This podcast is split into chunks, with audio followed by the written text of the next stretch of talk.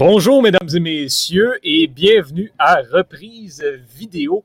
Euh, je suis toujours là, Johan Carrière. Bon, moi, c'est pas compliqué. Hein? Podcast au Club École, c'est pas mal garanti, je vais être là. Euh, donc, je suis de retour cette semaine, mais je vous avez peut-être été habitué dans les dernières semaines d'entendre Élise et Thomas avec moi dans ce podcast-là. Euh, on a fait de changement cette semaine. Euh, on est allé chercher deux voix que vous connaissez bien parce que ce sont des personnes qui euh, participent eux aussi à quand même beaucoup de podcasts au sein du Club École. Vincent Relana Pépin, avec qui euh, j'avais fait le, avec qui on avait fait le, tout premier épisode de ce podcast-là sur Coach Carter, et Étienne Boutillier, qui en est à sa première reprise vidéo. Bonjour messieurs, comment allez-vous? Salut, euh, Johan. Je sais pas qui euh, remplace qui. Si je remplace Elise ou je remplace Thomas et, euh, qui remplace Vincent, ben, qui Vincent remplace également, mais je pense qu'on va quand même bien faire le boulot pour cet épisode-là. Ben, écoute, moi je vais te dire, la personne qui a la pire connexion Internet va remplacer Thomas. On va dire ah. ça demain. Eh. Hmm, make ah. sense, ça fait du sens. Eh. Ah, l'autre tweet fait exprès. bon, euh, on a un film là, que au sein du club école. Bon, Thomas était supposé être avec nous aujourd'hui. Finalement, il y a eu un empêchement. Donc, c'était un film qui avait, euh, qui avait beaucoup d'intérêt, qu'on on voulait vraiment faire. Euh, et donc, là, on profite de cette semaine pour, pour y aller avec ce film-là. Je vous avais fait un petit, un petit tease la semaine dernière de ce qui s'en venait aujourd'hui. Mais on l'annonce officiellement. Quand on pense aux statistiques et qu'on pense au baseball, ben, on pense inévitablement à Moneyball. Et c'est le film qu'on aborde aujourd'hui, euh, le film de 2011 euh, qui met notamment en vedette Brad Pitt et qui raconte comment les, les Athletics d'Oakland en 2002 ont été euh, battre le record de victoires consécutives de la Ligue américaine en saison régulière en ayant la plus petite masse salariale dans la MLB au grand complet. C'est euh, un exploit euh, qu'il faut souligner et c'est ce qui a lancé, c'est ce qui a révolutionné en fait l'utilisation des statistiques avancées. C'est cette méthode-là qui a lancé toutes ces nouvelles façons d'évaluer les joueurs et ce, pas juste dans le baseball, mais dans le sport en général. Euh, premièrement, euh, Vincent, toi, ton, ton, appréciation du film en général, pas, euh, on, ne tombe pas dans l'analyse totale, juste de même. Est-ce que tu as aimé le film? Est-ce qu'on peut dire que. Moi, j'adore ce film. Est-ce qu'on peut dire, par contre, que c'est le meilleur film de baseball de tous les temps? Non, parce que Major League existe. Major League, Field of Dreams également. Moi, je pense que j'irai avec Field of Dreams pour ce titre-là, mais en termes de. Parce que puis j'imagine que Major League et of Dreams, on, a une connexion émotionnelle à ces films-là, mais purement comme qualité du scénario, qualité des acteurs. Mm-hmm. Est-ce que. Tu sais, il a quand même gagné des Oscars. Est-ce qu'on peut mm-hmm. dire que c'est le meilleur de tous les temps? Ben, c'est parce que la, différence, c'est que Moneyball est adapté d'une histoire vraie et est aussi mm-hmm. adapté d'un livre. Euh, donc, c'est sûr que la, la créativité peut-être moins au rendez-vous, je dirais. Tu sais, c'est, moi, moi, les films inspirés d'histoires vraies, ce sont mes préférés personnellement.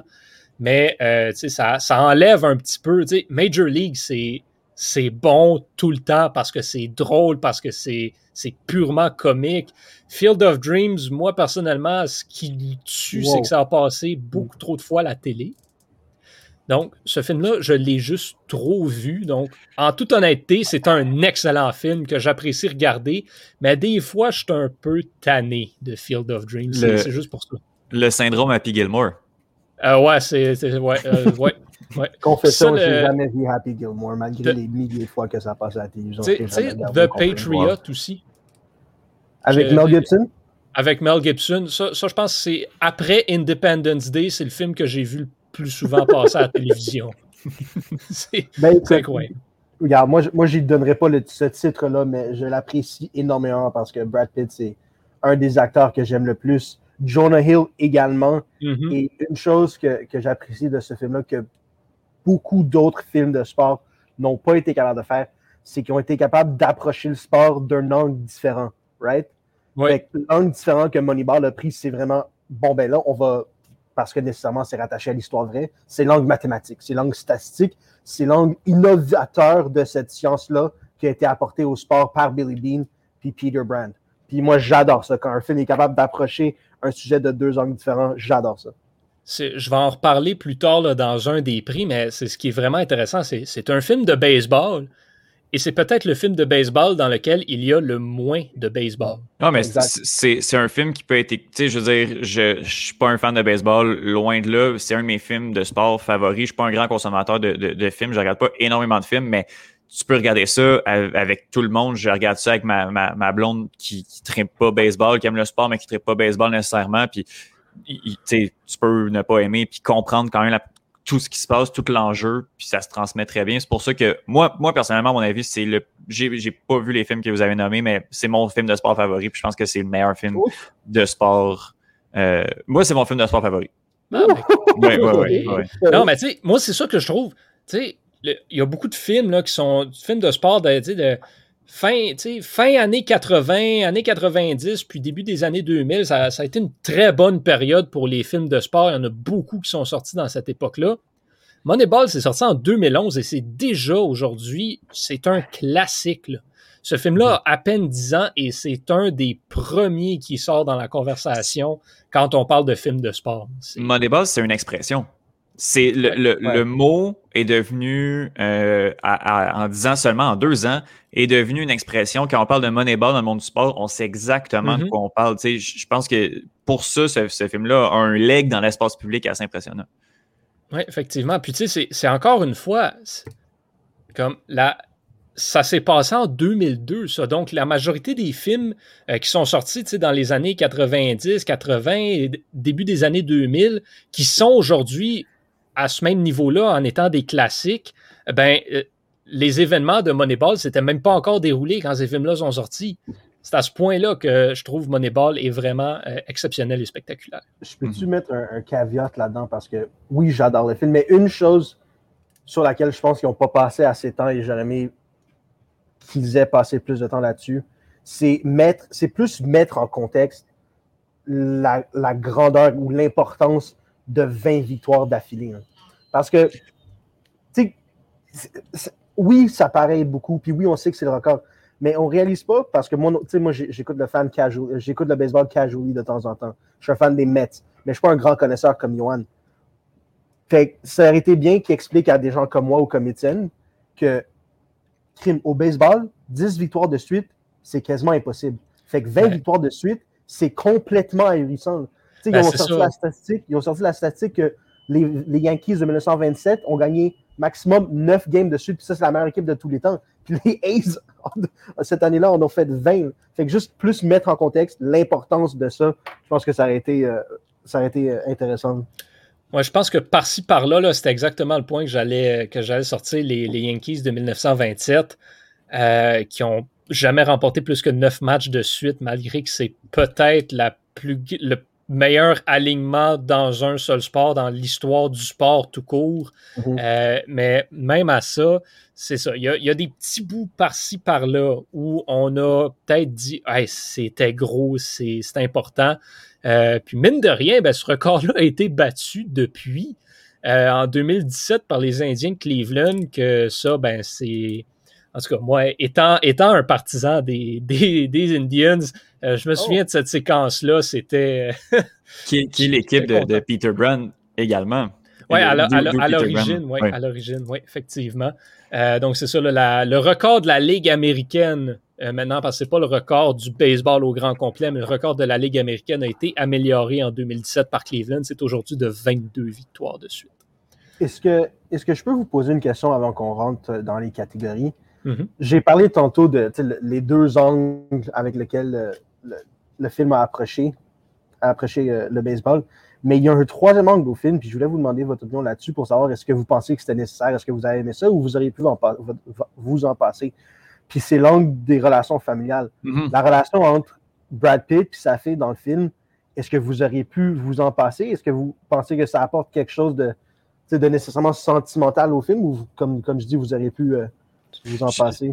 Euh, personnellement, c'est vrai que personnellement, je pense que c'est un élément superflu au film. Puis j'ai l'impression qu'on a essayé de, de, de, dresser le personnage ou de, de comme construire un personnage à Billy Bean, puis on, peut embarquer comme directement dedans. Je, trouve que je réussis pas à saisir le personnage de Billy Bean, puis je pense que c'est peut-être une des, des, des failles scénaristiques. J'ai l'impression que c'est un homme qui était dans la vraie vie de ce que de ce que j'ai pu percevoir certainement, un homme qui était très antipathique. Euh, on, à certains moments, les, les relations qu'il a, que ce soit avec, euh, avec son coach, que ce soit même parfois avec, euh, avec Jonas Hill, j'ai l'impression que des fois, avec des relations humaines, euh, il y a vraiment de la difficulté à, à, dealer avec beaucoup, beaucoup de trucs. Quand il entre en conflit avec quelqu'un, de la difficulté à gérer ça. Ça, j'ai l'impression qu'on est qu'on l'a amené dans le film, puis pour y donner un petit côté un petit peu plus empathique, mm-hmm. on a amené peut-être ce truc-là. On a fait qu'une fois, il va falloir qu'il vire un joueur, puis qu'il démêle avec ça, mais dans le film, il vire peut-être cinq personnes en comme quasiment en lisant son livre, puis en, en, en, regardant même pas la personne dans les yeux. Mais à certains moments, euh, il va faire preuve d'empathie exceptionnelle. Fait que j'ai un peu l'impression qu'on a essayé de dresser un personnage, puis qu'il y a quelques failles scénaristiques dans, dans, dans cette construction-là du personnage de Billy Bean dans le film. Tu as absolument raison, mais je suis un sucker pour ça. Comme si tu peux me donner une relation père-fils ou une relation père-fille qui va, qui va être pas loin de me faire pleurer, je vais le prendre à mm-hmm. chaque fois ce, côté humanisé de Billy Bean, moi, je l'ai beaucoup apprécié. Moi, mhm. je trouve, personnellement, ce que j'aimais de ça, c'est que c'était pas nécessaire au film. Ça avait essentiellement aucun espèce de rapport même avec l'histoire. Mais mhm. ça permettait de prendre une pause un petit peu. Ouais, Billy Bean, avec les Aces, veut, veut pas, vivait sa vie à comme 200 000 à l'heure parce mhm. qu'il avait pas le choix. Là, ça, ça donnait un, break, pas juste dans euh, la pas juste dans la, dynamique de sa vie à lui, mais du film en général. Ça permettait de ralentir la cadence de l'histoire comme telle. Euh, ça, j'ai apprécié aussi. Puis ça me permettait de voir une autre facette de lui, de dire, ben, Billy Bean, c'est un nom qui est très connu dans le baseball, mais c'est presque rendu, tu sais, Billy Bean et Moneyball, ça va ensemble. Donc, mhm. Billy Bean est presque lui-même devenu un concept. On oublie des fois que c'est une vraie personne qui existe encore. Mhm. Donc, juste faire ça, ça m'a. Tu as raison quand tu dis euh, donner une pause parce que on, le sait, mais ce que, ce que Billy Bean a fait pendant, pendant cette, cette ère-là de, de, baseball, de Moneyball, c'est extrêmement cérébral. C'est logistique, c'est des chiffres, c'est mhm. cadencé, c'est extrêmement concentré, extrêmement euh, dense comme matière, de, de, de, trouver des nombres partout sur des, dans des fichiers à tout bout de champ. C'est très, très cérébral. Puis lui, ce qui amenait une pause, ce qui lui permettait de se relâcher, c'était justement ces, petits moments-là avec sa fille. Fait peut-être que c'était plus, plus nécessaire qu'on le pense dans le film. Ouais. Ça se défend. Ça se défend. On va aborder euh, nos catégories maintenant et commencer avec le prix Taylor Swift pour la scène ou le moment euh, qui vous a le plus touché émotionnellement. Donc, que ce soit au niveau euh, d'être frustré, d'être triste, d'être stressé, peu importe. quel a été ce moment-là pour toi, Étienne? Les gars, je crois que vous êtes deux bêtes assez émotionnelles. vous êtes remplis d'émotions. Puis il y a quelque chose qu'il faut que je vous dise, c'est que dans la vie, les émotions, c'est pas bien. Les, ah. émotions nous font euh, dévier de notre objectif principal, nous font. C'est des filtres et, c'est du superflu. Dans mon euh, dans mon prix Taylor Swift, je voulais que la scène soit, à mon avis, très pertinente au film. Et toutes les scènes où on pourrait avoir une émotion sont avec les moments de la famille. Donc, en termes de scènes euh, émotionnelles, qui servent l'histoire. Moi, personnellement, j'ai rien trouvé, mis à part où, puis, tu sais, j'en ai pris une pour, pour, pour l'exercice. Puis ça se passe au, début du film. C'est quand, euh, euh, quand euh, Billy Bean appelle Jonas Hill, puis là, je vais me mêler entre les noms d'acteurs les noms de personnages, là, mais appelle Peter Brent et lui demande un peu alcoolisé s'il il l'aurait repêché au premier round. Euh, would you have picked me in the first round? Puis Jonas Hill est visiblement très mal à l'aise parce que comme il a dit que non, non, il l'aurait repêché au 9e round, puis en fait, qui est très représentatif de la carrière de joueur de Billy Bean. Euh, puis bon, je, pense que Billy Bean, on comprend qu'il n'a pas fait il a pas fait la paix avec son passé de, de, joueur professionnel. Euh, mais quand il, il, comprend que Jonas Hill, un, a été franc avec lui, euh, et qui, qui, en fait, qui a visé juste. S'il si, a dit la vérité qu'il aurait pris en 9e round, il a visé juste parce que bon, c'est un ancien premier choix puis ça a été une catastrophe sportive. Ben après ça, pack your, bag, pack your bags, I just brought you from the Cleveland Indians. Sais, après ça, c'est là, c'est là que ça part tout, tout, le reste du film. Donc je trouve que c'était une scène qui était. C'est une scène pivot dans le film. Euh, puis on, on, on, voit déjà la relation entre ces deux, euh, entre ces deux hommes-là qui, qui, vont, qui vont teinter tout le reste du film. Vincent, de ton côté? Ben, moi, j'en ai plusieurs. Fait que donne le tien, puis si, si les miens sont pas dans le tien, je donnerai ceux-là après.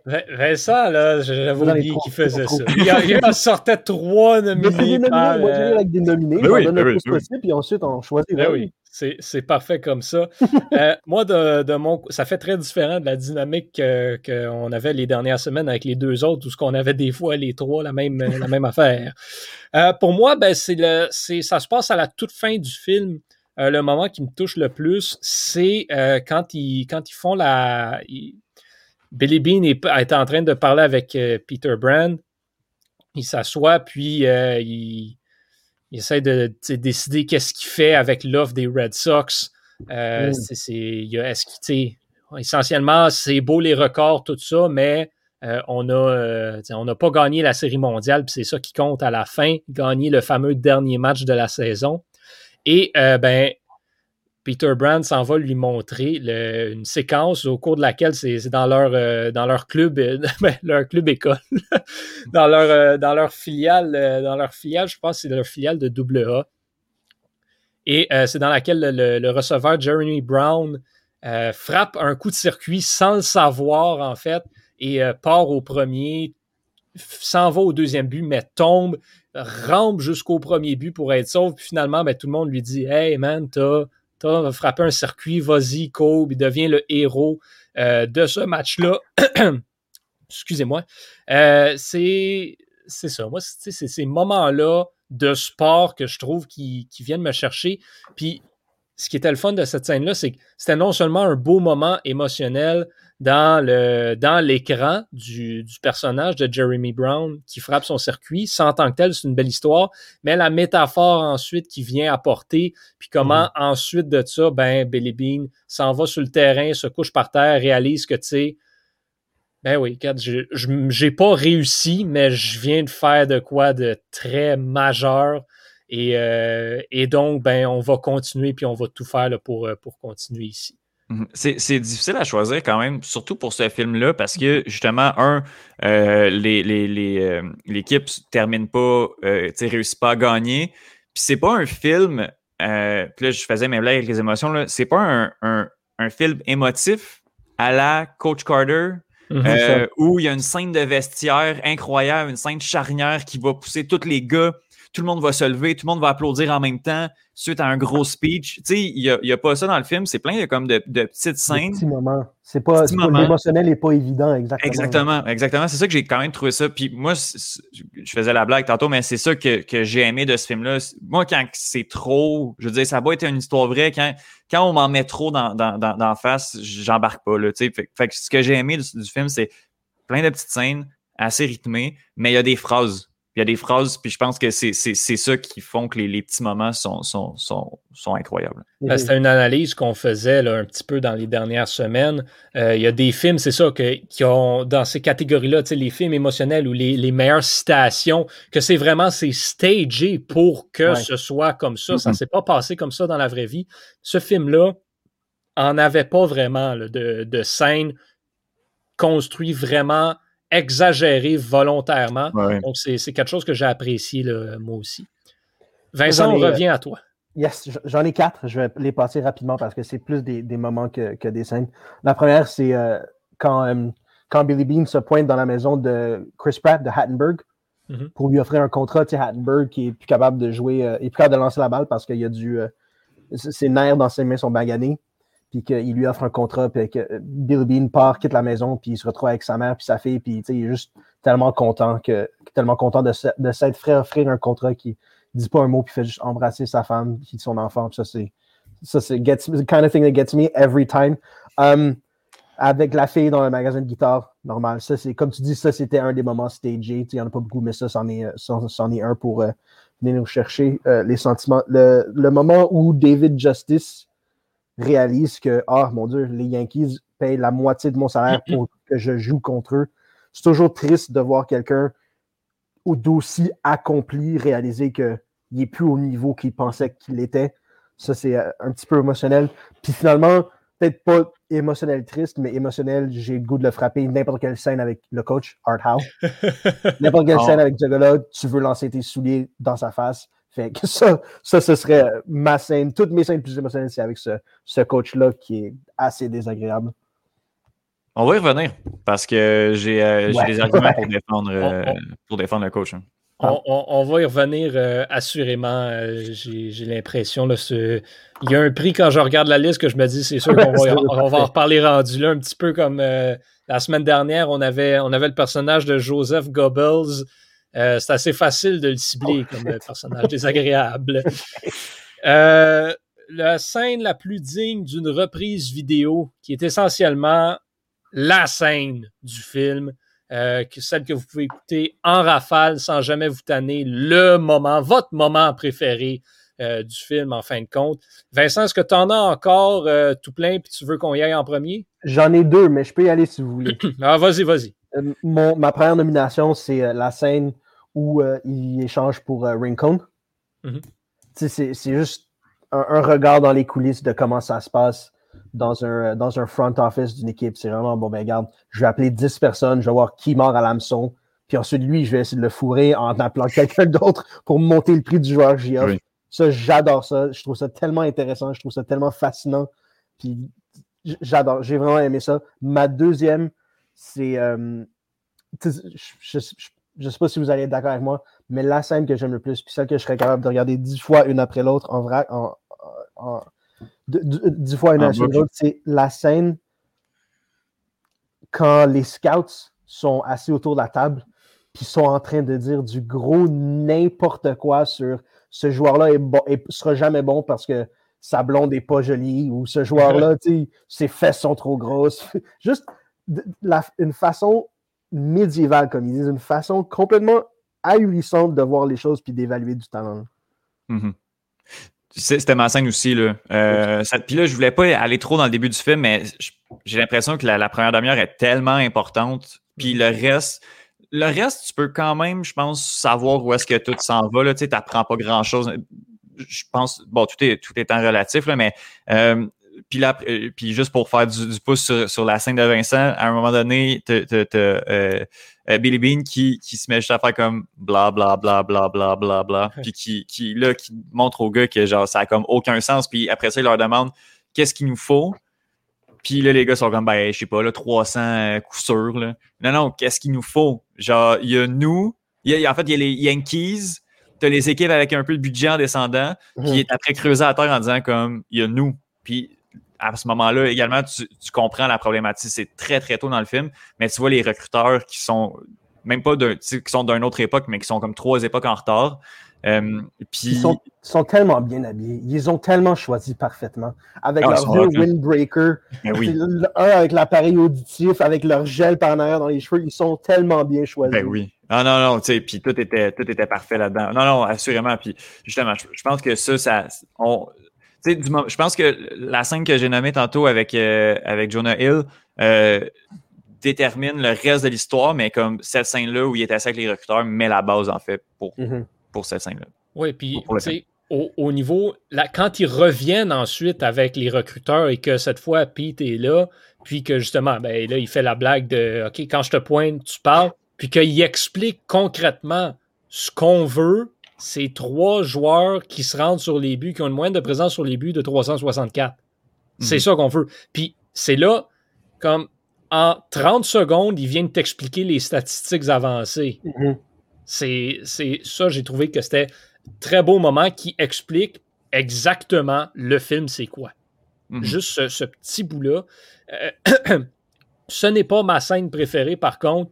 Euh, ma scène préférée, peut-être le moment le plus stagé du film, qui s'est passé pour vrai, donc ça s'est réellement passé comme ça, mais euh, c'est juste par l'utilisation du son, OK, puis euh, comment c'est filmé. C'est le circuit de euh, Scott Adenberg C'est vraiment arrivé de même, exactement comme ça? Ils menaient 11-0, sont venus, puis Hanberg. ouais, ils menaient 11-0. Kansas City a égalisé 11-11. Addenberg a frappé le walk-off pour gagner 12-11. Euh, donc, ça, ça, s'est réellement passé comme ça pour aller chercher cette fameuse 20e victoire de suite. Euh, c'est euh, juste l'émotion partout de tout le monde. et lui, en fait, qui est un joueur qui tout le monde a abandonné sur lui et c'est un joueur qui est supposé, on l'envoie frapper comme frappeur de relève pour qu'il ait un but sur balle. Et il l'envoie dans les estrades. C'est. Moi, j'aurais choisi cette scène-là si j'avais pensé que c'était vrai. Parce qu'en voyant ça, je me suis dit, ça se peut pas. Ça peut pas. Nombre de fois, c'est arrivé que Hollywood a pris une histoire vraie puis l'a mhm. embelli avec euh, des, des, détails pas tout à fait exacts. Mais si tu me dis que c'est arrivé exactement comme ça, je vais changer mon vote immédiatement puis je vais prendre le tien. Ah non, c'est exactement ça. ils l'ont embelli par la façon dont ça a été filmé, par la façon dont ils ont joué avec l'image et le son, mais l'histoire comme telle, c'est pas, ils n'ont pas changé. ils pas changé grand-chose sur cette séquence-là. Qu'est-ce sur ta connaissance du baseball? Ils ont perdu contre qui pour euh, la 21e?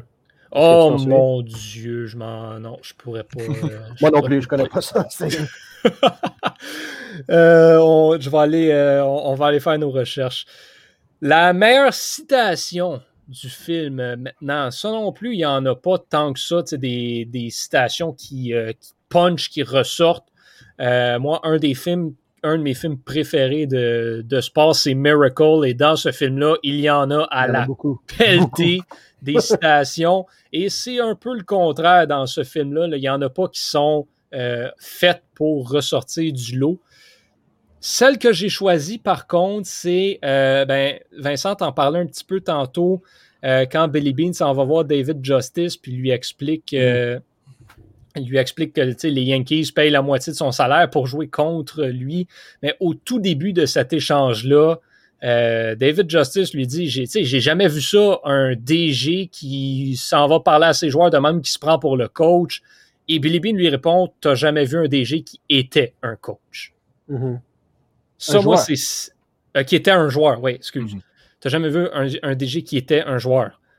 Euh, ce moment-là, c'est ça, ça. Ça représente vraiment Billy Bean comme tel? C'est quoi sa motivation derrière ça? Pourquoi est-ce qu'il embarque autant que ça euh, auprès des joueurs? Parce qu'il sait ce que ça prend, il sait ce qu'il veut de ses joueurs, il est conscient de leur réalité également. Et ça, c'est quelque chose qui, euh, tu sais, je pense que dans le, on voit de plus en plus ça, des, des anciens joueurs qui vont venir devenir, euh, au hockey, on voit ça, au soccer, on voit ça énormément, des anciens joueurs qui deviennent entraîneurs ou qui deviennent gérants de clubs. Au baseball, euh, il y en a moins de ça. Y a, et surtout à cette époque-là, des anciens joueurs qui vont devenir gérants, ça, il y en a quand même de plus en plus. Mais des DG, ça, ça, ça existe pas. C'est une anomalie un petit peu Billy Bean pour cette raison-là. Et c'est ce que j'ai trouvé qui le rendait unique. Et je crois sincèrement que c'est ça qui lui a permis d'avoir le succès avec mhm. les, les Aces, c'est qu'il connaissait et comprenait ce que vivaient ses joueurs euh, sur le terrain et savait comment aller chercher le meilleur d'eux parce qu'il était passé par là. True. Euh, Étienne, toi, c'était quoi ta citation? Euh, j'en ai deux. Euh, j'ai la première là, qui, qui justement, tu sais, c'est de la grosse sucrerie.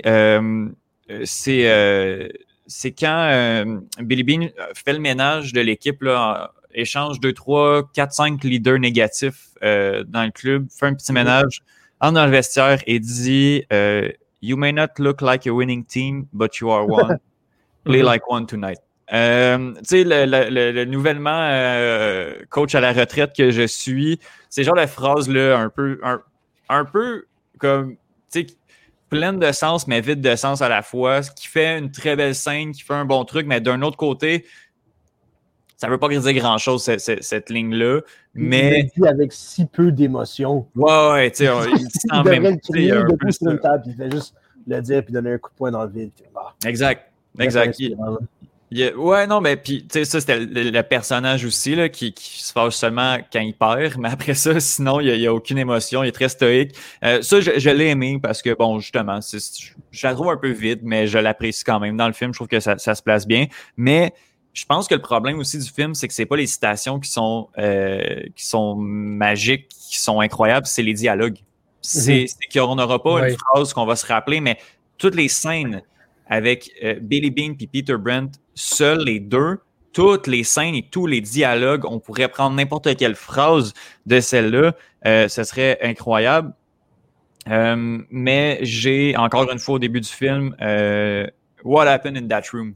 C'est dans le stationnement, c'est Brad Pitt qui dit ça à, Jonah Hill. après le meeting avec les Indians, après qu'il soit allé le voir dans son espèce de petit cubicule, qui essaie de demander c'est qui un peu agressivement parce que bon, il n'y a aucune idée c'est qui le bonhomme qui vient de coller les shots euh, au, euh, au, directeur général. Il prend dans le stationnement puis il demande qu'est-ce qui vient de se passer. Pourquoi tu es allé dire quelque chose dans l'oreille du directeur général puis il a complètement changé d'idée? Pourquoi tu l'aimes tant que ça, ce joueur-là? Puis c'est bon, c'est suite à ça qu'il a, décidé d'aller le, chercher et puis de donner faire confiance, donner un, grand rôle. Mais sais, Jonah Hill, Peter Brand comprend pas ça parce que le personnage, c'est un personnage qui est très réservé, mais qui, était un pion euh, dans, l'organisation des Indians, mais avec Billy Bean devient un personnage qui est tellement important, donc on comprend pas cette espèce de confiance-là, puis cette espèce d'admiration que, Billy Bean lui, lui voue. Il lui demande straight up, t'es qui? Je suis Peter Brand. Non, je, m'en fous de ton nom. T'es qui? T'as quoi, genre? Ouais, ouais. Ah, ça c'était bon. Ouais. Euh, moi, je vais, je, vais, donner les miens. Moi, j'en ai deux aussi. Euh, quand, quand il vient d'échanger pour Rincon, puis que je pense qu'il vient d'envoyer un joueur à Mark Shapiro des Indians, puis le deal est fait, ils sont prêts à signer, puis il fait juste dire, rajouter à la fin. Ah, puis aussi, je veux que tu mettes euh, de la boisson gazeuse dans mes machines pendant trois ans. en, une phrase, ça démontre à quel point les A's sont tellement pas sur un pied d'égalité mm-hmm. que toutes les autres équipes. Mhm. C'est quelques mots pour juste te démontrer ça très rapidement. J'ai trouvé ça vraiment bon. Et à la toute fin, quand il se fait offrir euh, la job de DG des Red Sox par le propriétaire, puis que le propriétaire il dit Regarde, n'importe quel directeur général en ce moment qui n'est pas en train de prendre un marteau piqueur à son équipe, puis en train de la reconstruire selon ta méthode, est un dinosaure. Ça, veut tout dire. On a, on regardé un film de deux heures pour arriver à ce moment-là pour se faire dire regarde, tu as changé la façon que le baseball fonctionne, puis tu as changé la façon que le talent est évalué dans tous les sports. Excuse, puis ça, ça veut tout dire, puis à mon avis, c'est la citation, euh, la du film. J'ai mon deuxième choix pour, euh, pour la citation du film, c'était dans ce même échange avec le propriétaire des Red Sox et qui lui dit tu as gagné le même nombre de matchs que les Yankees cette année, mais les Yankees ont dépensé genre, là, je me souviens plus des chiffres, mais genre 1,7 million par victoire, puis toi, tu as dépensé à peu près 2000 par victoire. 200 000, ouais, c'est ça. 200 000, c'est fou. Masse salariale de, de 41 millions comparé à un chiffre ahurissant, 143 ou quelque chose. Puis aussi, est-ce que, je voulais te poser la question, est-ce que c'est le même propriétaire en ce moment des Red Sox? Euh, écoute, je suis pas, euh, suis pas tant au courant des propriétaires. C'est partir de Mookie Betts parce qu'il voulait pas le payer? parce que si c'est le cas, je le déteste. Euh, je serais pas, je serais pas convaincu de ça. Oui, oui, c'est encore lui. Les propriétaires, ça change pas beaucoup. John, John Henry, c'est encore le propriétaire des Red Sox de, de Boston et c'est également le propriétaire du club de soccer de Liverpool. Oh! Voilà. Oui, euh, il appartenait anciennement à Gillette, qui appartient peut-être encore à, Gillette, ancien propriétaire de Canadien, mais là, je pense qu'on. pour, pour, un gars qui, euh, qui prône euh, l'innovation et qui dit qu'il n'a pas, peur de dépenser l'argent qu'il faut pour gagner, il aurait dû payer Mookie Betts, soyons honnêtes. Ben, son équipe son équipe va pas très bien là, en ce moment. D'ailleurs, en profiter pour une petite plug euh, du podcast La dixième manche, euh, dans lequel on analyse le, justement le baseball, la MLB. Et euh, bon, la semaine dernière, on avait commencé notre portrait des divisions et on avait commencé par l'Est de l'Américaine, dans lequel on démonte un petit peu l'organisation des Red Sox de Boston pour leur manque d'efforts, pour dans les tentatives de reconstruction de l'équipe dans les, dans les deux dernières saisons. Donc, on a fait un petit peu la même chose avec les Marlins cette semaine. Il y, en a tout le temps comme ça, des équipes qui, qui en arrachent dans le baseball. Les Red Sox, euh, bon, l'ont pas toujours été, mais là, le sont clairement. Mookie Betts, ça aiderait probablement, ça, c'est sûr et certain. on, on, parle quand même du deuxième meilleur joueur de la MLB, donc c'est pas rien. Le, prix Alex Kovalev maintenant pour le personnage qui en fait le plus en en faisant le moins. Ça, c'est un prix qui est toujours très intéressant, puis on a toujours des réponses euh, un petit peu créatives des fois. La mienne l'est également, mais je veux vous entendre avant pour, euh, pour comparer ma réponse avec les vôtres. Euh, donc, Vincent, on va commencer avec toi pour cette catégorie-là. Moi, pour ce prix-là, je me mets dans la peau de Billy Bean. Qu'est-ce qui serait plus désagréable que de se pointer chez ton ex-femme pour ramasser ta fille, puis devoir avoir une conversation de cinq minutes avec son nouveau mari? moi, le prix, je vais le décerner à l'acteur, c'est Spike Jones, qui est également le producteur de Jackass, qui est un génie comédique. Spike Jones joue tellement bien ce rôle. On le voit à l'écran deux minutes. Il porte des sandales, il porte un chandail très lousse, gris. Il a l'air de faire beaucoup trop de yoga. Il est trop gentil avec l'ex-mari de son épouse. Si j'étais Baby, je voudrais lui mettre mon poing dans la face et ça, c'est suffisant pour que je donne le prix de, le prix Alexis Kovalev. On le voit pas beaucoup, mais je le déteste. Mais c'est une belle séparation. Ça se passe bien, c'est le fun. Tout le monde est heureux. Tout va bien. La relation est bonne avec, euh, avec le nouveau mari, non? Il dit oh, tu vas être correct. Je sais que tu as perdu, mais tu, vas être correct. Non, non, j'ai pas besoin de savoir si je vais être correct de la part du mari de mon ex-épouse. Parle-moi pas. Tout est du type rancunier. Absolument. euh, Étienne, pour toi, qui, euh, qui mérite ce prix? Euh, Chris Pratt. Euh, euh, Scott, j'allais dire John, Scott Haderberg. Euh, Chris Pratt, pré-Marvel, qui est méconnaissable, honnêtement, dans, ce film-là. Qui est au début de sa carrière. Il était dans Parks and Recreation aussi à l'époque, mais bon, avec son jeu que je, que je qualifierais de petit chat perdu dans une ruelle, c'est le même visage tout le long. et à lui seul représente euh, tout, en fait toute cette espèce de, de, de, génération là, de joueurs rejetés, de rejet qui vient d'arriver. Euh, en fait pas beaucoup, peu de mots.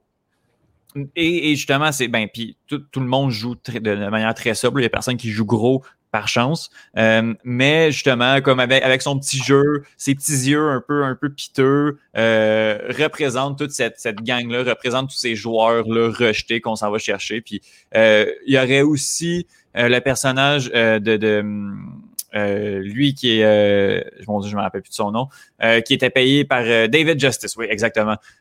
qui, ça aurait pu être lui également, mais je trouve que lui était un petit peu plus flamboyant dans, son jeu, dans son attitude également. Donc, je vais le donner à Chris Pratt pour son interprétation de, de Scott Adderberg que, que j'ai trouvé très, très sobre. Le...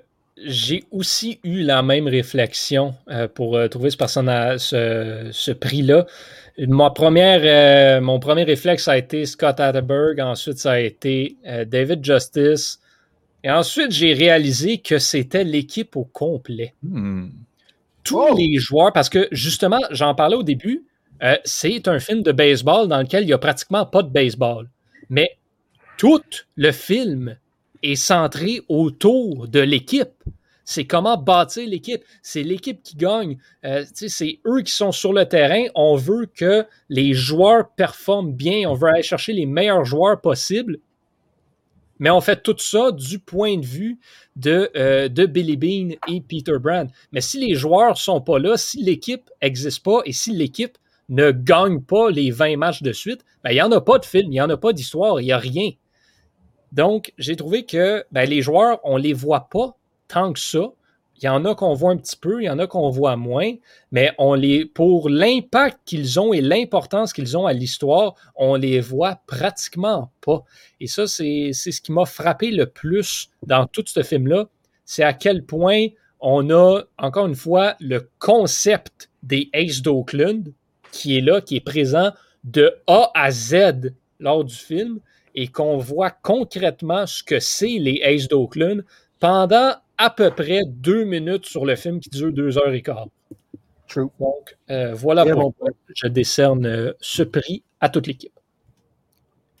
Nous allons maintenant revenir à euh, Art Howe dans le personnage le plus désagréable, le prix Brendan Gallagher. Moi, c'est mon nominé et je crois que Vincent aussi, pour toi, c'est lui qui remporte la palme. J'ai passé à un autre. Oh! D'accord. Vas-y, parlez des vôtres, puis je donnerai le mien ensuite.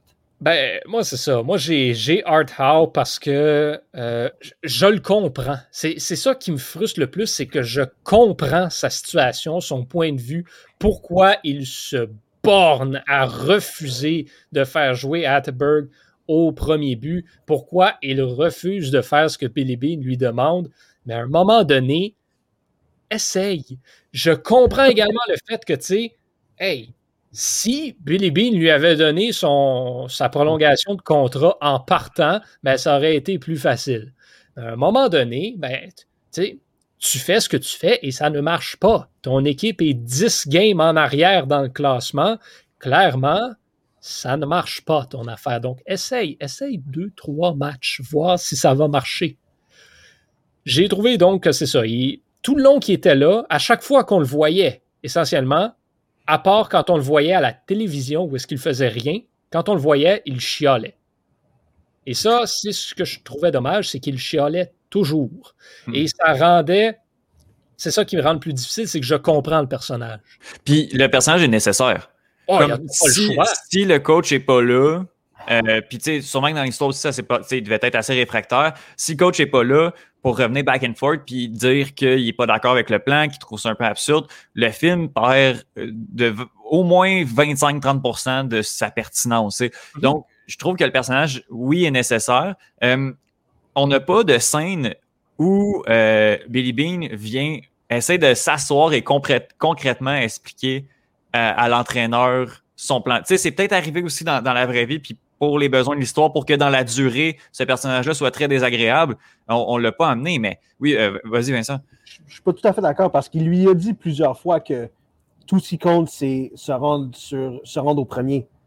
Puis mm Art lui répond, mais sa défensive. Puis Billy Bean répond pour la millième fois. Non, non, on s'en fout, c'est pas ça qui compte. Tout ce qui compte, c'est qu'il se rend au premier but. Fait que je pas mal sûr qu'il lui a expliqué suffisamment. mais tu sais, dans le sens où, genre, là, là tu sais, je pense que c'est la distinction à faire entre la fiction et la réalité. Moi, dans le film, j'ai pas vu de scène où euh, il, il, présente, tu sais, il l'amène, tu sais, je, pense que puis je continue à dire que Billy Bean, à mon avis, dans la vraie vie, c'est un personnage qui est très antipathique parce que dans la moitié des cas, on essaie de le présenter comme tel, dans l'autre moitié, on essaie de le mettre de, manière très empathique.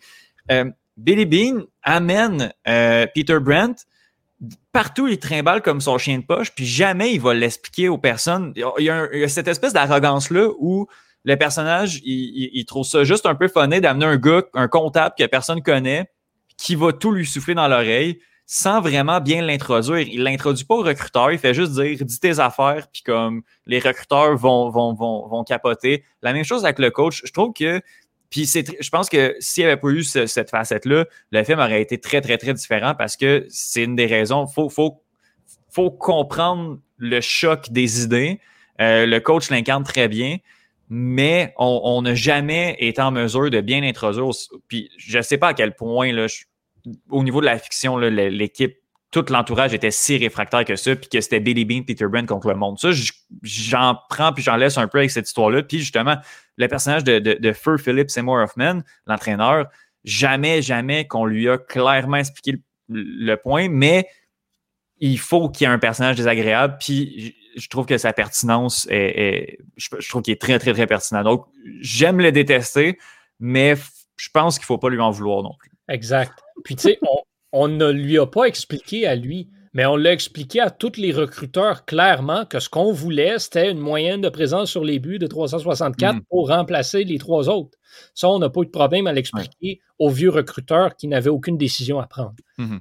Donc, je, suis d'accord avec toi. Juste pour terminer aussi, euh, tu sais, justement, Billy Bean se mêle extrêmement des, des, des, problèmes. En fait, se mêle extrêmement des décisions sur le terrain, alors que la ligne doit être dressée de manière beaucoup plus claire entre le directeur général et, euh, et l'entraîneur. T'as beau pas être content, puis je comprends que tu as des moyens financiers plus, plus, plus, plus restreints, mais si tu n'es pas en accord avec les décisions du coach, euh, faut le changer. Faut pas se mettre à, faire de l'ingérence parce que c'est pas mal ça que Billy Bean fait à beaucoup de moments dans le film.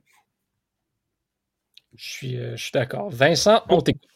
Pour moi, le, le, personnage le plus désagréable, euh, c'est Art, pas Art Howe, c'est Mark Shapiro, le directeur général de, de Cleveland il arrive là, puis il parle à Billy Bean du haut de, ah du haut de ses lauriers. Il, il, talks down to him. Il dit, garde, il, se prend pour quelqu'un qui de, grand. Il, pense qu'il est meilleur que Billy Bean, mais c'est le directeur général de Cleveland. Mark Shapiro, t'es pas, pas les Yankees, t'es pas les Cubs, t'es pas les Dodgers. pas ils, ont fait, ils ont fait justement Major League. Ils ont fait un film pour ridiculiser ton équipe. exact. les gens qui pensent qu'ils sont meilleurs que toi, quand ils sont pas tant c'est le genre de choses qui, qui, me rend tellement furieux. c'est pour ça que Mark Shapiro, je le déteste dans tout le film. Oh, no, Garcia, it's a no-go. Bro, tu te prends pour qui? Ouais, mais... à Cleveland, c'est pas tant mieux que la région de San Francisco. Mhm. Je, pense que ça a vraiment été pour, pour démontrer la différence de budget, dans le sens où euh, les Aces de Cleveland, je peux bien croire que c'est une petite équipe, là, mais c'est ah, combien de budget? Là, là, par contre. Ah oui, les Aces d'Oakland. Mon Dieu, excusez. Tu viens de mélanger. Ah, euh, les, euh, Aces, les Aces d'Oakland, c'est quoi leur budget? C'est comme 46 millions, c'est ça? 43, oui. 43, millions. C'est impossible qu'à 43 millions, tu les bureaux d'un sous-sol d'épicerie. ça comme, je peux comprendre qu'on veut démontrer, puis je pense que justement avec Shapiro, le but, c'était de, montrer la différence d'écart, puis on a pris cette équipe-là parce que c'est là que ça a commencé. Mais je, je pense qu'à maintenant, ça, on, c'est Cleveland n'est pas aussi haut, puis Oakland n'est pas aussi bas dans, les infrastructures. Non, exactement. Puis même, même à ça, le, le principe de, petit budget euh, s'applique au niveau de l'équipe et tout, mais après ça, dans tout le reste, la, les bureaux, les infrastructures, je veux dire, le, le stade d'Oakland, c'est pas rien quand même. Puis il, mm-hmm. partage, il partage avec une équipe de la, à cette époque-là, le partageait avec une équipe de la NFL. Donc, il n'était pas tout seul là, à, avoir à payer pour des infrastructures euh, miteuses. Donc, c'est en effet un petit peu exagéré de ce côté-là, je suis d'accord. Euh, bon, on s'en va maintenant sur euh, le dernier prix qui est le prix sommet pour, et ça, c'est toujours le prix que j'ai le plus de fun à essayer de trouver un nominé parce que c'est le prix pour que ce soit l'acteur qui est à son meilleur film en carrière ou juste un concept qui est représenté plus que n'importe quand d'autre. Euh, peu importe ce que c'est, ça peut être une niaiserie, peu importe. Pour moi, c'est clair, net et précis ce que ça, ce que c'est dans ce film-là. Euh, les statistiques avancées. C'est même pas un un peu proche. Ben, il peut... Excuse, excuse, vas-y, vas-y. Ben, je veux dire, il peut en avoir d'autres. Mais pour moi, mhm. les, statistiques avancées n'ont jamais passé proche d'être autant représentées dans quoi que ce soit que Moneyball. Et là, je te parle des reportages, des films, des séries télé, des articles de journaux, peu importe. Il n'y a jamais rien qui a mis autant de l'avant le concept des stats avancées que ce film-là. Ce qui est très compréhensif, parce que c'est ça qui l'a lancé, cette mhm. mode-là. Oui, parce que justement, c'est pas seulement qu'on les a mis de l'avant tant que ça, c'est que c'est la première fois qu'on les a mis de l'avant. Le, fan, de, le partisan de sport moyen, et même, je dirais, moyen élevé, avait aucune idée de ce concept-là de statistiques avancées avant 2011. Moneyball a introduit dans l'espace public cette idée-là de mhm. statistiques avancées. Puis après ça, bon, je pense que c'est l'apogée parce que du moment où on en a parlé, du moment où on les a vantés, après ça, on s'est s'est rendu compte que ça veut pas tout dire. Même si, à mon avis, les statistiques, les, données veulent tout dire si on les a toutes, si on les contextualise toutes, on, peut tout amener. Mais d'avoir lancé, cette idée-là, ça, puis je l'ai dit au début du, du, du podcast, Moneyball, c'est devenu une expression dans le domaine public d'avoir lancé ça. C'est pour ça que ce film-là est tellement marquant. Puis le, prix sommet, doit être aux statistiques avancées. Puis je pense que je me croyais original, puis visiblement, je suis aucune parce qu'on est trop. J'en ai quelques. Bon, ben, euh, faudrait passer les acteurs un, à la suite de l'autre, puis vous me direz si vous pensez que c'est le sommet de leur carrière. Ah, ben ça, c'est sûr. quand on regarde les acteurs, il y, en aurait peut-être, mais moi, je ne prends pas en considération les acteurs mineurs. pour moi, Brad Pitt, Philip Seymour Hoffman, Jonah Hill et Chris Pratt Ils ont tous, eu des meilleurs moments dans leur carrière. Robin Wright. Robin Wright également. Mais tu sais, ça, c'est justement, c'est un exemple. Robin Wright, je la compte pas parce qu'elle a 30 secondes dans le film. Oui, oui, puis, puis, ouais, c'est clair. Non, non, mais j'ai fait euh, House of Cards, je sais peu importe. je pense qu'il n'y a aucun acteur là-dedans qui, qui, est au sommet de sa carrière. Non, ça, Jonah Hill, il a fait Wolf of Wall Street, puis Brad Pitt a fait euh, Legends of the Fall, puis des films euh, plus majestueux que ça. Mais j'en ai deux bons pour vous. Pensez-vous que, en termes de, sur le grand écran, c'est-tu le sommet de Fenway Park? T'sais, à la fin, quand Billy Bean il se fait, il se fait courtiser, puis qu'on voit les belles images de Fenway, puis qu'on voit le, le bureau des, des, commentateurs, puis qu'on voit, moi je trouve que c'est peut-être le sommet pour Fenway, non? On l'a-tu vu Fenway aussi, aussi majestueux dans un autre film? Aussi majestueux, non, mais Field of Dreams. Ouais, non, t'as raison. C'est quand même, tu sais, dans Field of Dreams, Fenway Park est un lieu extrêmement important à l'histoire. Mm-hmm. True, t'as raison. Mais, d'un point de vue de représenter la grandeur du stade, ça, ça, ça, je te le donne. Puis je, je, faisais juste le lancer comme, comme option. Mais ah, même dans un film comme dans un film comme The Town, c'est le film The Town avec, euh, avec Ben Affleck. C'est un film de crime organisé, mais il y a comme 10 shots de Fenway de ben, Le problème que Fenway Park a, c'est que c'est un lieu tellement important, tellement. C'est presque. Fenway Park est presque autant présent dans les films que le pont du Golden Gate. Oui, dès, que le film est à Boston, tu vas avoir des images de Fenway, à chaque fois. Euh, avez-vous vu le dernier, euh, le dernier Godzilla? King of the Monsters. non, non je C'est pas nécessaire de le voir, mais l'action finale se passe à Fenway Park. À Fenway pour vrai? oui, Godzilla se bat dans Fenway Park. C'est spécial.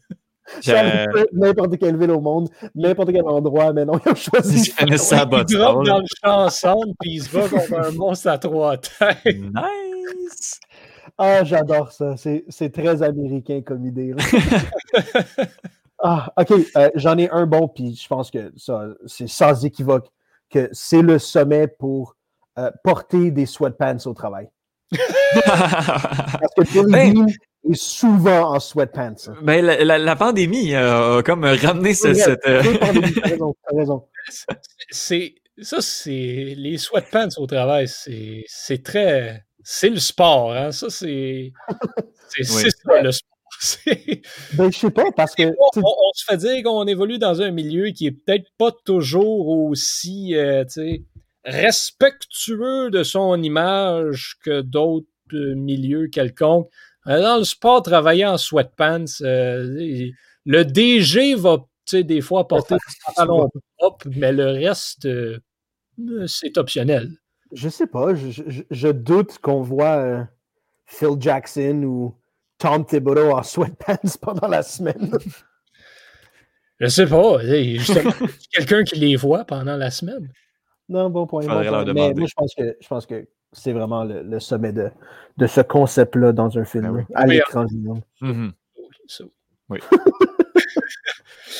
Euh, bon, ben, écoutez, euh, euh, je suis, très content d'avoir euh, fait ce, film-là avec vous. C'est un, des bons. C'en est un des bons. C'est le meilleur. Puis, bon, Étienne va dire que c'est le meilleur. je ne suis pas d'accord, mais.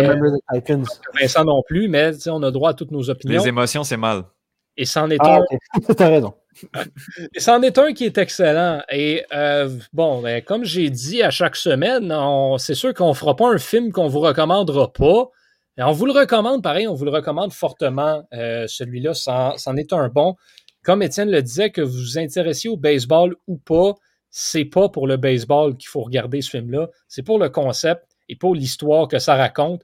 Donc, euh, si jamais vous cherchez un film à écouter, ben Moneyball, excellent euh, film de sport. On se retrouve la semaine prochaine. Je ne sais pas qui va être là. Je ne sais pas encore quel film on va parler. Moi, j'ai une idée de celui que je vais proposer. Euh, et on verra. En tout cas, je, on va négocier ça. Là. Je pense qu'il serait le temps. Je, vais essayer d'y aller encore sur un petit tease comme la semaine euh, dernière. Je pense qu'il serait temps d'aller sur un sport où l'athlète n'est pas humain. What? Oh, on va faire un Toby? Donc, euh, en tout cas, même, en tout cas, moi, je pense, je pense Cheyenne, là, il serait temps qu'on l'amène à reprise vidéo. Oh, OK, OK, on s'en va dans ce coin-là. Euh, donc, euh, voilà pour ce qui vous attend peut-être la semaine prochaine. D'ici là, ben, on vous encourage, comme toujours, à aller écouter tous les, tous les podcasts qui sortent sur notre site web. Il y en a vraiment pour tous les goûts. Et bon, on essaie de sortir le plus d'articles autant que possible. Donc, restez à l'affût de tout cela. Passez une excellente semaine au nom de toute l'équipe. Je suis Yohan Carrière et je vous, je vous dis portez-vous bien et on se retrouve la semaine prochaine. Ciao.